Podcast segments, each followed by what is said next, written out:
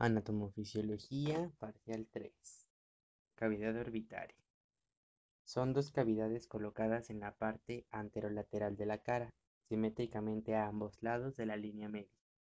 Tiene una forma de pirámide cuadrangular con base hacia afuera y vértice hacia adentro. Sus relaciones son hacia arriba, por medio del hueso frontal con los senos frontales y con la fosa craneal anterior, hacia afuera y hacia adelante con la fosa temporal hacia afuera y hacia atrás con la fosa craneal media, hacia abajo con el seno maxilar, hacia adentro con las celdillas etmoidales anteriores y posteriores, y hacia atrás con el seno esfenoidal.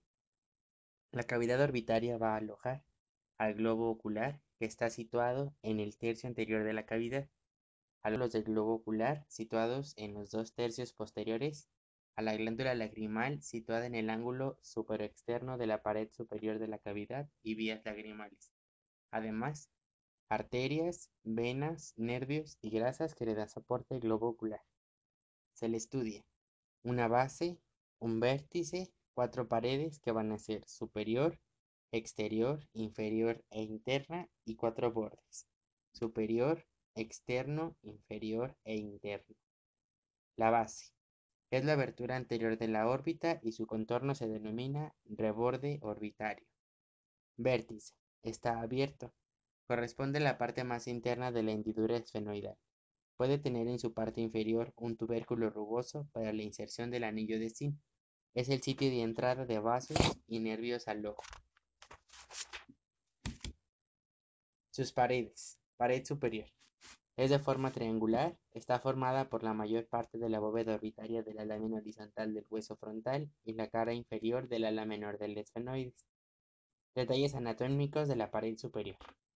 En el ángulo superior interno se encuentra la fosita supratroclear, por donde pasan vasos y nervios supratrocleares, y se inserta el tendón reflejo del músculo oblicuo superior del ojo. En el ángulo superior externo se encuentra la fosita lagrimal, donde se aloja a la glándula lagrimal. Hacia la parte más posterior de esta pared encontramos las raíces del ala menor del esfenoides, que forman el agujero óptico, por donde la arteria oftálmica y el nervio óptico, que es el segundo par craneal. Pared externa. Es de forma triangular, formada por la parte más externa de la bóveda orbitaria de la lámina horizontal del hueso frontal, parte de la cara orbitaria del hueso cigomático y la cara orbitaria del ala mayor del esfenoides. Detalles anatómicos. Esta pared está limitada en su parte posterior hacia arriba por la hendidura orbitaria superior o esfenoidal, por donde pasa la vena oftálmica, el nervio motor ocular común, tercer par craneal, el nervio patético, cuarto par craneal, el nervio oftálmico, primera rama del trigémino, y el nervio motor ocular externo, que es el sexto par craneal, y hacia abajo por la hendidura orbitaria inferior o esfenomaxilar, por donde pasa el nervio maxilar superior, segunda rama del nervio trigémino. La pared inferior es de forma triangular, formada por la cara orbitaria del hueso maxilar superior, por parte de la cara orbitaria del hueso cigomático y en su parte más posterior por la apófisis orbitaria del hueso palatino. Detalles anatómicos. En el piso de la cavidad orbitaria se encuentra el surco, canal y conducto infraorbitario, por donde pasa el nervio infraorbitario, rama del nervio maxilar superior, el cual sale de la cavidad orbitaria por el agujero infraorbitario situado en la cara externa del hueso maxilar superior, en donde da sus tres ramas terminales, palpebral inferior, nasal externa y labial superior. En su ángulo inferior-interno encontramos una fosita para la inserción del músculo oblicuo inferior del ojo. Pared interna. Es de forma cuadrangular, formado por la parte más interna de la bóveda orbitaria de la lámina horizontal del hueso frontal, cara externa del unguis, lámina papiricia del etmoides y raíz del ala menor del esfenoides. Detalles anatómicos. Agujero etmoidal anterior, por donde pasan vasos y nervios etmoidales anteriores o nasales internos. Y agujero etmoidal posterior, por donde pasan vasos y nervios etmoidales posteriores o esfenoetmoidales. Bordes. El borde superior de la cavidad orbitaria está formado por el hueso frontal. En la unión de su tercio medial con sus dos tercios laterales se encuentra la escotadura supraorbitaria, por donde pasan vasos y nervios supraorbitarios. Inferior. Está formado por parte del hueso maxilar superior y parte del hueso cigomático.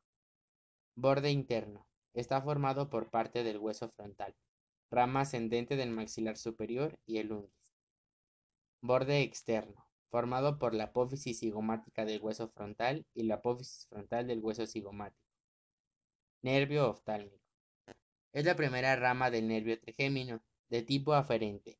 Su origen es el borde convexo del ganglio de Gasser, alojado en la fosita trigeminal, que está situada en la cara anterosuperior de la porción petrosa del temporal cerca de su vértice, en la fosa craneal media.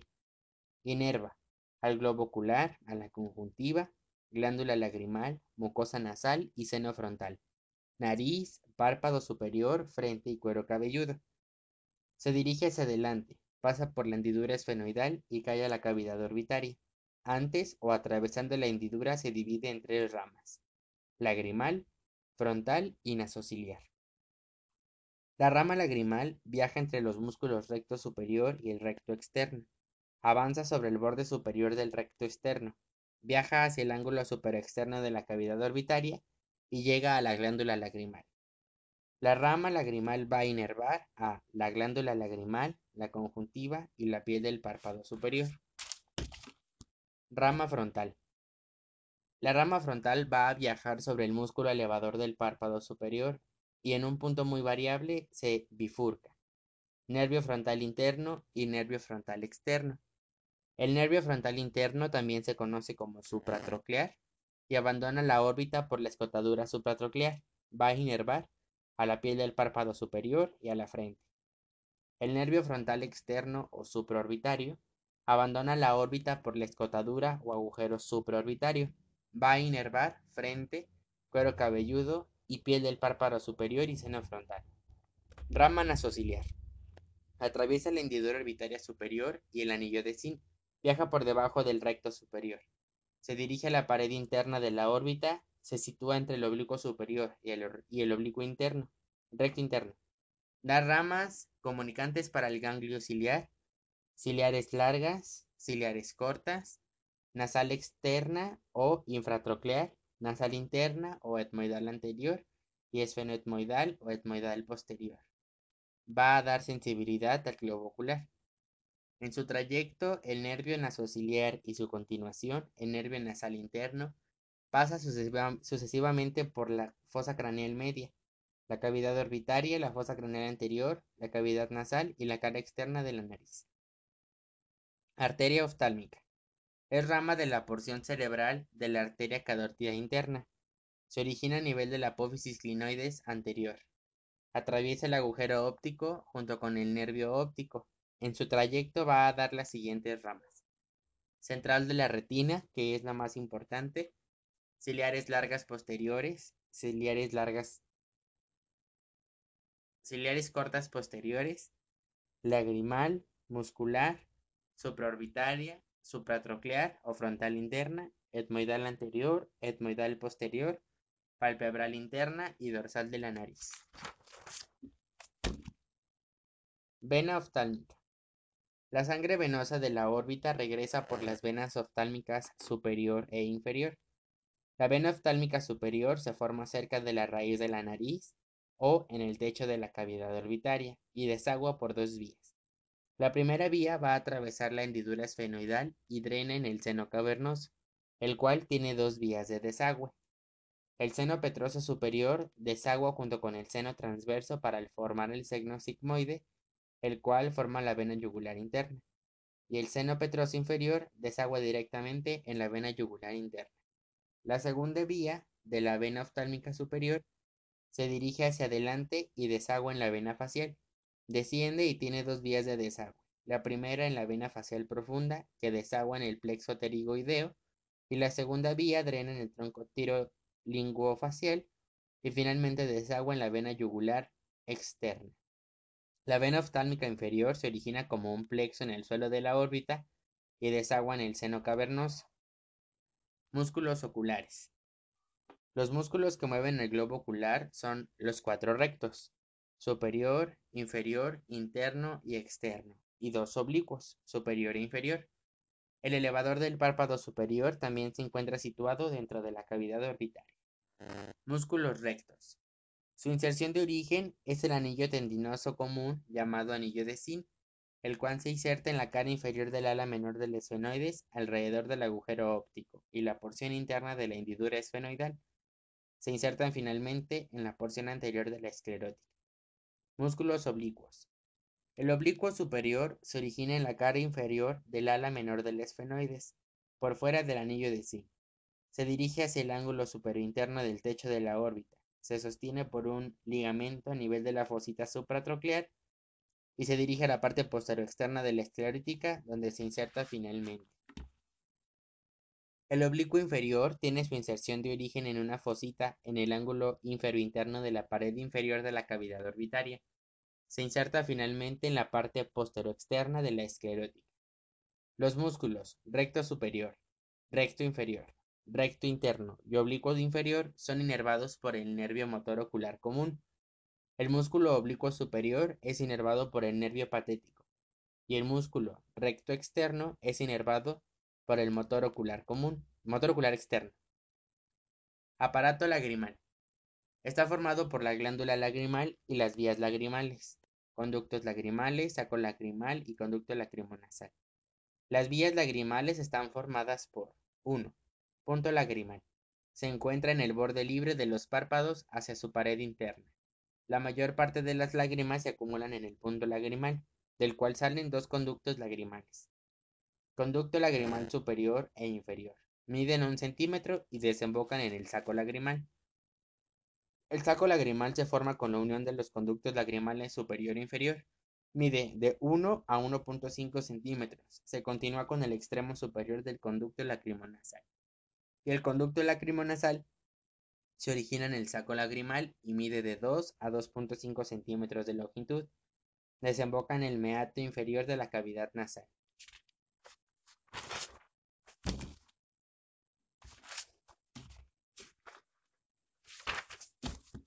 Músculos de la mímica facial. Son los responsables de realizar las expresiones faciales y sus características son. Su localización es muy superficial, con inserción o acción sobre la piel. Algunas veces tienen una inserción de origen en hueso y otras en aponeurosis. Terminación en la cara profunda de la piel, de comisura de los labios y órbitas. Partes laterales de la nariz, labio superior e inferior. Tienen variación en grado de desarrollo de forma, acción y energía para la contracción, y todos son inervados por la porción motora del nervio facial. Se agrupan como músculos del cuero cabelludo, músculos del pabellón auricular, músculos de la nariz, músculos que rodean la cavidad orbitaria y músculos que rodean a la cavidad bucal. También forma parte del músculo cutáneo del cuello o platismo. Músculos del cuero cabelludo. Occipito frontal. Está formado por dos vientres musculares, el occipital y el frontal, unidos por la galea poneurótica. Músculo occipital. Su inserción de origen es fija, se inserta en el labio superior de los dos tercios externos de la línea curva occipital superior y se extiende hasta la base de la apófisis mastoides. Sus fibras se dirigen hacia arriba y adelante para insertarse finalmente en el borde posterior de la galea. Músculo frontal. No tiene inserciones óseas. Su inserción de origen es en el borde anterior de la poneurosis epicraneal. Sus fibras se dirigen adelante y abajo y se inserta finalmente en la cara profunda de la piel correspondiente al borde superior de la órbita, donde sus fibras se entrecruzan con las del músculo orbicular de los párpados y el músculo superciliar. Galea poneurótica o aponeurosis epicraneal. Su inserción de origen es fija. Se inserta en la protuberancia occipital externa y en el tercio interno del labio superior de la línea curva occipital superior. Recorrido. Se dirige hacia arriba, se abre, se dirige hacia adelante y continúa hacia adelante. Lateralmente sus fibras se van a intercruzar con la aponeurosis del músculo temporal. Su inserción final es en la cara profunda de la piel, a nivel de la raíz de la nariz o nacio. Músculos del pabellón auricular. Sobre la galea neurótica, a nivel del conducto auditivo externo, encontramos tres músculos extrínsecos: el auricular anterior, el auricular superior y el auricular posterior. Unen la oreja a la aponeurosis de la parte lateral del cráneo. Músculos que rodean la cavidad orbitaria. Orbicular de los párpados. Es superficial, de forma elipse, rodea el reborde orbitario, protege el globo ocular y permite la secreción de la glándula lagrimal, manteniendo la lubricación del ojo. Es un músculo delgado y aplanado. Inicia en el tarso, en el ligamento palpebral interno o esfínter. Está formado por tres porciones, la porción palpebral, la porción lagrimal y la porción orbitaria. La porción palpebral se va a encargar de cerrar el ojo con fuerza y energía.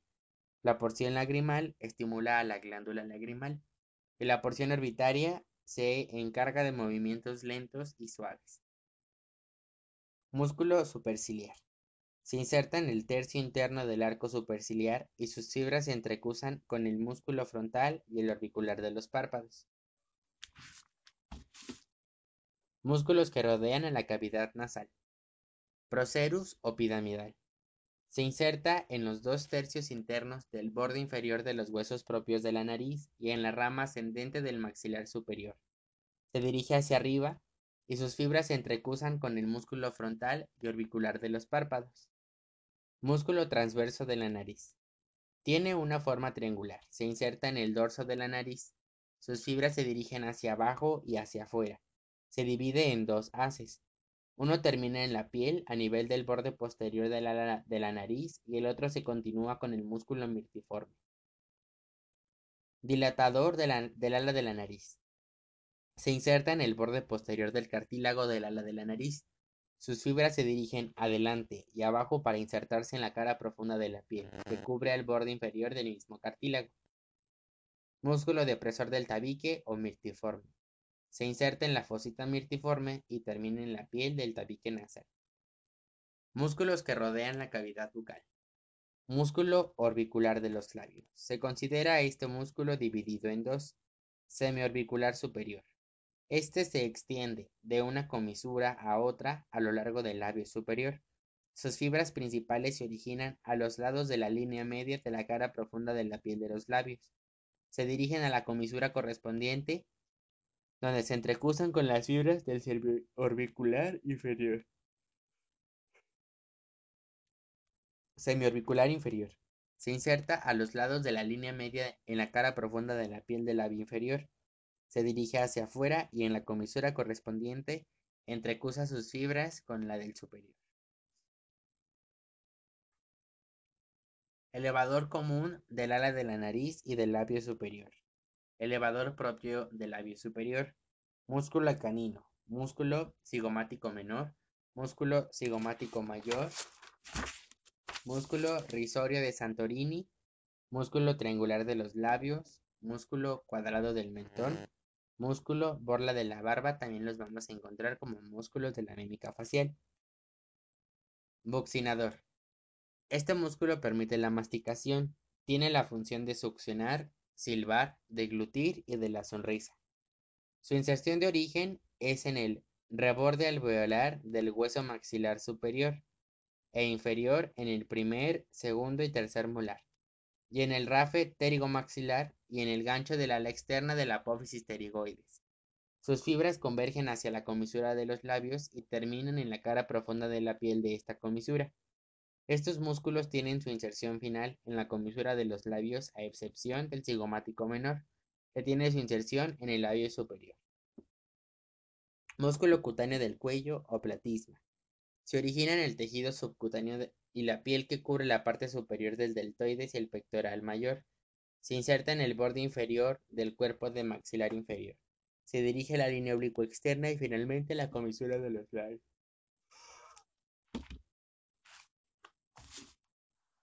Irrigación. En el ventrículo izquierdo del corazón se origina la arteria aorta, la cual tiene tres porciones: ascendente, callado de la aorta y descendente. En el callado de la aorta se originan tres ramas: subclavia izquierda, carótida primitiva izquierda y tronco arterial brachocefálico, el cual, a nivel de la articulación externo-costoclavicular, da las ramas subclavia derecha y la carótida primitiva derecha. La arteria carótida primitiva, izquierda y derecha, asciende y se bifurca a nivel del borde superior del cartílago tiroides, dando origen a la arteria carótida externa y a la carótida interna, Carótida interna. Asciende y entra por el conducto carotidio a la porción petrosa del temporal. Llega al encéfalo e irriga la mitad anterior. Carótida externa. Ramas colaterales. Tres anteriores, que son tiroidea superior, lingual y facial. Una interna, que es la faringe ascendente, y dos posteriores, auricular posterior y occipital. La arteria carótida externa termina en el borde posterior del cuello del cóndilo del maxilar inferior y da dos ramas terminales, temporal superficial y maxilar interna. Arteria facial. Es rama colateral anterior de la, de la arteria carótida externa. En su trayecto tiene dos porciones. Una porción cervical, en relación con el cuello, da ramas colaterales. Arteria palatina ascendente, que se dirige hacia el paladar. Rama tonsilar, que se dirige a las amígdalas. Ramas glandulares, se dirige a la glándula submaxilar y a la glándula sublingual. Rama submentoniana, se dirige al borde inferior del maxilar inferior. Su trayecto es uniforme. Esta porción termina al llegar al borde inferior del maxilar inferior a nivel del borde anterior del músculo macetero. Pasa por la escotadura para la arteria y vena facial y se origina la porción facial. Porción facial. Da ramas. Arteria coronaria o labial inferior. Arteria coronaria o labial superior. Arteria nasal externa y arteria angular que éstas se van a estamuzar con la arteria supratroclear y supraorbitaria. Vena facial. Se encuentra por detrás de la arteria facial y sigue un trayecto recto por la cara. Empieza en el ángulo interno de la cavidad orbitaria como vena angular, la cual se forma por la unión de la vena supratroclear y la vena supraorbitaria. Se anastomosa con la vena oftálmica superior que desagua en el seno cavernoso, el cual tiene dos vías de desagüe, el seno petroso inferior que llega directamente a la vena yugular interna y el seno petroso superior que drena en el seno sigmoide que luego forma la vena yugular interna. En la mejilla, la vena facial recibe la vena facial profunda procedente del plexo pterigoideo. La vena facial llega al borde inferior del maxilar inferior y se une con el tronco venoso tirolinguofacial y termina en la vena yugular interna, que se une con la vena subclavia y forman el tronco venoso brachiocefálico. Se unen los dos troncos, derecho e izquierdo, y forman la vena cava superior que desagua en la aurícula derecha. Nervio facial. Es el séptimo par craneal y es de tipo mixto. Su origen aparente es en el surco bulbo-protuberancial junto con los nervios motor ocular externo y auditivo. Por dos raíces, una motora que es gruesa y una sensitiva que es delgada. El trayecto de la porción motora va a ser fosa craneal posterior, conducto auditivo interno, conducto del facial, agujero estilomastoideo, glándula parótida, cara, llega e inerva a los músculos de la mímica facial. El trayecto de la porción sensitiva va a ser.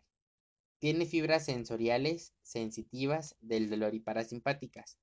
Inerva los botones gustativos de los dos tercios anteriores de la lengua y tiene fibras secromotoras para la glándula sublingual, submaxilar y lagrimal. Sus fibras hacen sinapsis con el nervio lingual, rama del maxilar inferior por medio del ganglio óptico. Atraviesa la cisura de Glaser o tímpano escamosa, llega al genu o rodilla, se dirige hacia atrás al conducto del facial y de ahí al conducto auditivo interno. Llega a la fosa craneal posterior y finalmente al surco bulboprotuberancial. Por dentro del conducto del facial, el nervio se expande para formar el ganglio geniculado o ganglio del facial y da origen a varias ramas. Nervio petroso superficial mayor. Nervio petroso superficial menor. Nervio petroso profundo. También en el conducto del facial, pero en el trayecto descendente del nervio se originan varias ramas. Nervio del músculo del estribo. Cuerda del tímpano. Por debajo de la base del cráneo se comunica con el ganglio óptico. Inmediatamente por debajo de la base del cráneo, el nervio facial da varias ramas. Ramas musculares que inervan al vientre posterior del músculo digástrico y al estiloideo. Ramas comunicantes para los pares craneales 9 y 11. Nervio auricular posterior.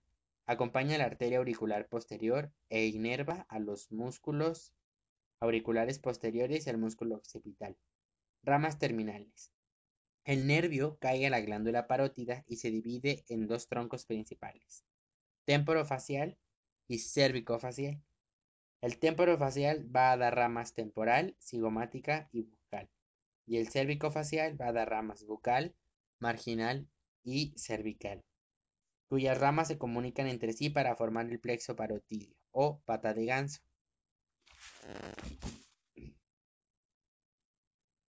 las ramas bucales de los troncos temporofacial y cervicofacial hacen sinapsis. Región parotidia. Se encuentra en las partes laterales del cráneo. Está relacionada con la fosa infratemporal. Aloja principalmente a la glándula parótida, la cual es atravesada por distintas estructuras anatómicas. Tiene un lecho óseo y uno muscular, los cuales están formados por lecho óseo. Hacia adelante, el borde posterior de la rama ascendente del maxilar inferior. Hacia atrás se encuentra la apófisis mastoides y hacia atrás y hacia adentro está la apófisis estiloides. Hacia arriba el conducto auditivo externo y la raíz del cigoma. El lecho muscular. Hacia atrás del músculo el esternocleidomastoideo y hacia abajo el vientre posterior del músculo digástrico, además el músculo estiloideo. Glándula parótida. Es la mayor de las tres glándulas salivales pares.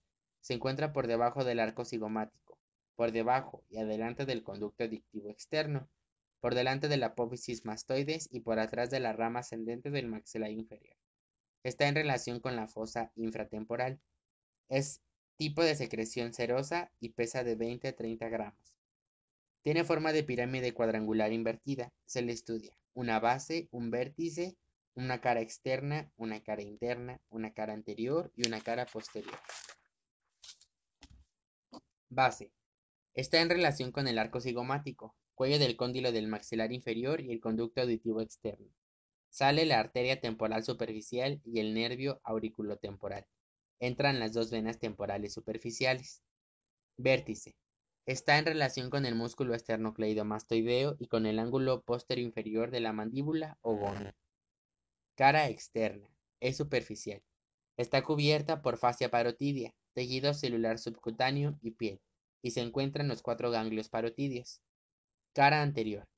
Está en relación con el borde posterior de la rama ascendente del maxilar inferior, el cual la divide en dos labios.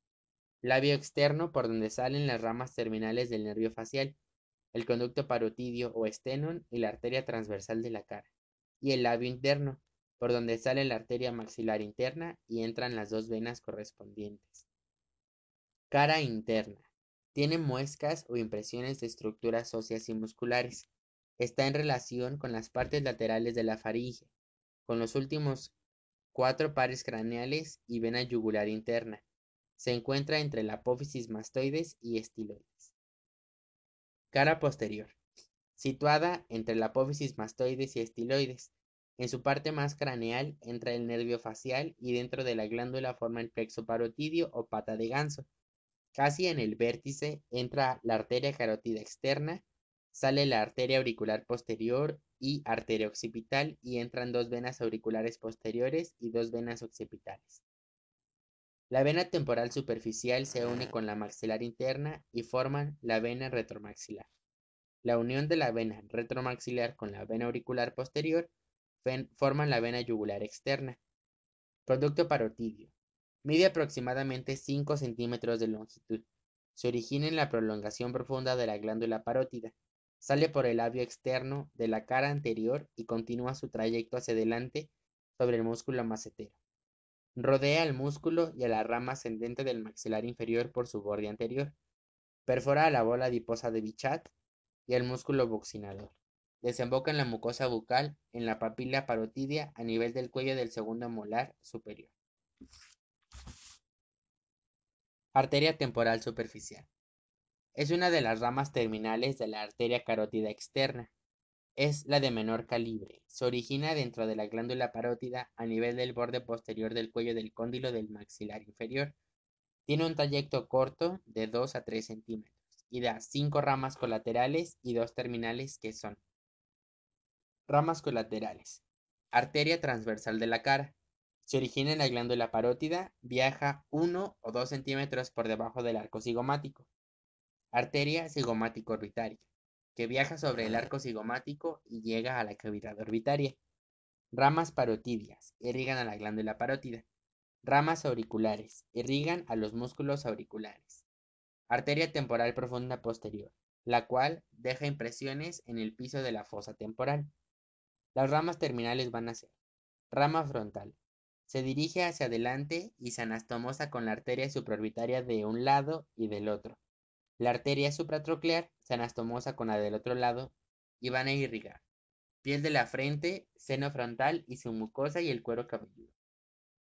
Cuando se anastomosa la arteria supraorbitaria con la arteria frontal, estas van a irrigar a la frente, piel de la ceja, párpado superior, la sien y el cuero cabelludo y la rama parietal se anastomosa con ramas de arteria auricular posterior y esta a su vez se anastomosa atrás con la arteria occipital. Músculos de la masticación. Están inervados por el nervio maxilar inferior, tercera rama del nervio trigémino. Sus funciones son elevación, descenso, lateralidad, diducción, protrusión y retrusión. Los principales son temporal, macetero, pterigoide externo y pterigoide interno. Músculo temporal. Inserción de origen. Es en la línea curva temporal inferior, piso de la fosa temporal, cara interna de la aponeurosis del músculo temporal. Las fibras más posteriores se van a intercruzar hasta formar el tendón del músculo temporal, el cual se dirige hacia abajo al maxilar inferior. Su inserción final es en la cara externa e interna, borde anterior y posterior y vértices de la apófisis coronoides, y el borde anterior de la rama ascendente del maxilar inferior, sus haces más inferiores. Está inervado por nervios temporales profundos anteriores, medios y posteriores, que son ramas del nervio maxilar inferior. Su función es elevación y retrusión. Macetero. Está formado por dos haces, un haz superficial que tiene su inserción de origen en los dos tercios anteriores del borde inferior del arco cigomático y su inserción final es en el borde inferior del maxilar inferior y el gonio.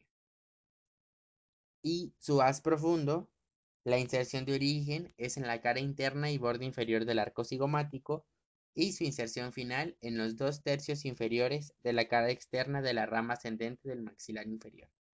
Está inervado por el nervio maceterino rama del nervio maxilar inferior. Su función es elevación y protrusión. Músculo pterigoideo externo, formado por dos haces. Un haz esfenoidal, cuya inserción de origen es la cara infratemporal del ala mayor del esfenoides y la cresta esfenotemporal. Y un haz pterigoideo, cuya inserción de origen va a ser la cara externa del ala externa de la apófisis pterigoides. Ambos haces se dirigen hacia atrás y hacia arriba, y su inserción final va a ser en la fosita pterigoidea situada en la cara interna del cuello del cóndilo del maxilar inferior, atravesando la cápsula. Está inervado por el nervio pterigoideo externo, rama del nervio maxilar inferior. Su función es descenso, protusión y lateralidad. Músculo pterigoideo interno. Está formado por dos haces, un haz superficial, también llamado haz palatino de Jubara, que, cuya inserción de origen va a ser en la tuberosidad del maxilar superior y la apófisis piramidal del palatino, y un haz profundo cuya inserción de origen va a ser en toda la fosa pterigoidea de la apófisis pterigoides, excepto en la fosita escafoidea. La inserción final va a ser en los dos tercios inferiores de la cara interna de la rama ascendente del maxilar inferior hasta el gonio. Está inervado por el nervio pterigoideo interno, que también es rama del nervio maxilar inferior, y su función es elevación, protusión y lateralidad. Arteria maxilar interna. Es rama terminal de mayor calibre de la arteria carótida externa. Se origina en la glándula parótida a nivel del borde posterior del cuello del cóndilo del maxilar inferior. De acuerdo a donde emerge, su trayecto se divide en tres porciones, maxilar, pterigoidea y pterigopalatina. La porción maxilar es hacia adelante del cuello del cóndilo hasta el ligamento esfenomaxilar y la pterigoidea puede ser superficial o profunda. La superficial se sitúa entre el tendón inferior del músculo temporal y el haz superior del músculo pterigoideo externo, y la profunda se encuentra entre los dos haces del músculo pterigoideo externo. Y la pterigopalatina, situada dentro de la fosa pterigopalatina maxilar, irriga parte de la órbita, cara, paladar, senos paranasales, diente superior y nasofaringe. Da 14 ramas colaterales, 5 ascendentes, 5 descendentes, dos anteriores y dos posteriores, y una terminal. Las ramas ascendentes según Testi van a ser timpánica, meningia media, meningia menor, temporal profunda media y temporal profunda anterior. Las ramas descendentes van a ser pterigoidea, maceterina, bucal, alveolar inferior y palatina descendente. Las ramas anteriores infraorbitaria y alveolar. Y ramas posteriores, vidiana y pterigopalatina. Rama terminal esfenopalatina. Articulación temporomandibular o ATM. Es una articulación de tipo de artrosis bicondilia. Funciona en conjunto con los músculos de la masticación para elevación, descenso, protrusión, retrusión y movimientos de lateralidad del maxilar inferior. Situado en las partes laterales de la cara, está en relación con el cráneo y la fosa infratemporal, situado por delante del conducto auditivo externo, por debajo del arco cigomático, atrás de la glándula parótida o la región parotidia, y está formado por dos superficies articulares, una superior y una inferior. La superficie superior es el cóndilo del temporal y la parte anterior auricular de la cavidad glenoidea, la parte posterior es no articular y está separada de la parte anterior por la cisura timpano-escamosa o cisura de Glaser. Y la parte inferior es el cóndilo del maxilar inferior, que es subcutáneo. Entre estas dos superficies existe un disco o menisco interarticular, el cual es cartílago fibrocartilaginoso. Tiene dos caras, una superior y una cara inferior. Este menisco divide la articulación en dos compartimentos independientes, uno suprameniscal y otro inframeniscal. El límite superior del compartimento suprameniscal es el cóndilo del temporal y la parte anterior de la cavidad glenoidea y el límite inferior es la cara superior del menisco de forma cóncavo-convexa. El límite superior del compartimento inframeniscal es la cara inferior del menisco de forma cóncava, y el límite inferior es el cóndilo del maxilar inferior, el cual es convexo. En cada uno de los dos compartimentos hay una membrana sinovial independiente. Esta membrana presenta pliegues y vellosidades. Esta articulación se sostiene por medio de ligamentos. El más importante es la cápsula. La cápsula envuelve la articulación de manera laxa, se inserta en los bordes laterales del cóndilo del temporal en bordes laterales de la cavidad glenoidea y en la cintura timpanoescamosa hasta el cuello del cóndilo del maxilar inferior. Ligamentos principales de la articulación temporomandibular. Ligamento lateral externo o temporomaxilar. Su inserción de origen es en las partes laterales del cóndilo del temporal y se inserta finalmente en la cara externa del cuello del cóndilo del maxilar inferior. Ligamento lateral interno o de Morris. Su inserción de origen es en la base de la espina del esfenoides y se inserta finalmente en la cara interna del cuello del cóndilo del maxilar inferior. Ligamentos accesorios. Ligamento esfenomaxilar. Su inserción de origen es en el vértice de la espina del esfenoides y se inserta finalmente en la espina de Spix, donde cubre a manera de puente el agujero dentario inferior. Ligamento estilomaxilar. Su inserción de origen es en la apófisis estiloides y se inserta finalmente en la cuarta parte inferior del borde posterior de la rama ascendente del maxilar inferior. Ligamento pterigomaxilar. También se le conoce como aponeurosis buccinatofaringea. Su inserción de origen es en el gancho y borde posterior del ala interna de la apófisis pterigoides, parte más anterior de la aponeurosis del músculo buccinador. Se inserta finalmente en el borde anterior de la rama ascendente del maxilar inferior. Se entrecruza con el tendón del músculo temporal. La articulación temporomandibular está irrigada por ramas colaterales de la arteria maxilar interna y temporal superficial.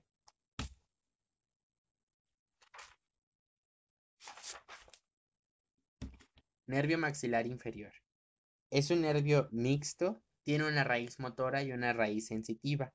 Su origen es el borde convexo del ganglio de Gase. Sale de la fosa craneal media por medio del agujero oval a manera de un tronco y cae a la fosa infratemporal. Da dos ramas colaterales. Rama meningia, que se regresa al cráneo por el agujero redondo menor y va a inervar a las meninges. Y el nervio pterigoideo interno, que inerva al músculo pterigoideo interno, al músculo del martillo y al peristafilino externo o tensor del velo del paladar. El tronco se divide casi de inmediato en dos ramas, una anterior y una posterior. La rama anterior es motora y va a inervar a los músculos de la masticación. Estos van a ser el nervio temporal profundo anterior, medio y posterior, nervio bucal, nervio pterigoideo externo y nervio maceterino. Y la rama posterior que es sensitiva va a dar al nervio lingual que desciende por dentro del pterigoideo externo, hace sinapsis con la cuerda del tímpano y este nervio está en relación con el músculo iogloso, delante del estilogloso y por debajo y a los lados de la lengua. Inervia, inerva a los dos tercios anteriores de la lengua o a los botones gustativos. Nervio dentario inferior. Viaja entre los músculos pterigoideo externo e interno. Entra por el agujero dentario inferior, situado en la cara interna de la rama ascendente del maxilar inferior. Antes de penetrar el agujero, da a la rama miloioidea que inerva al músculo milioideo. Dentro del conducto, en el hueso, da ramas para el periósteo de la mandíbula, ramas gingivales y ramas para los órganos dentarios. Forma el plexo dentario inferior y sale por el agujero mentoniano y da dos ramas, nervio mentoniano y rama incisiva.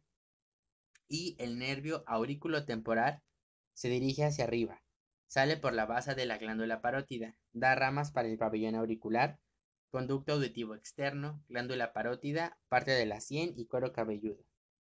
Rodean a la arteria meningia media e inerva a la galápagos neurótica.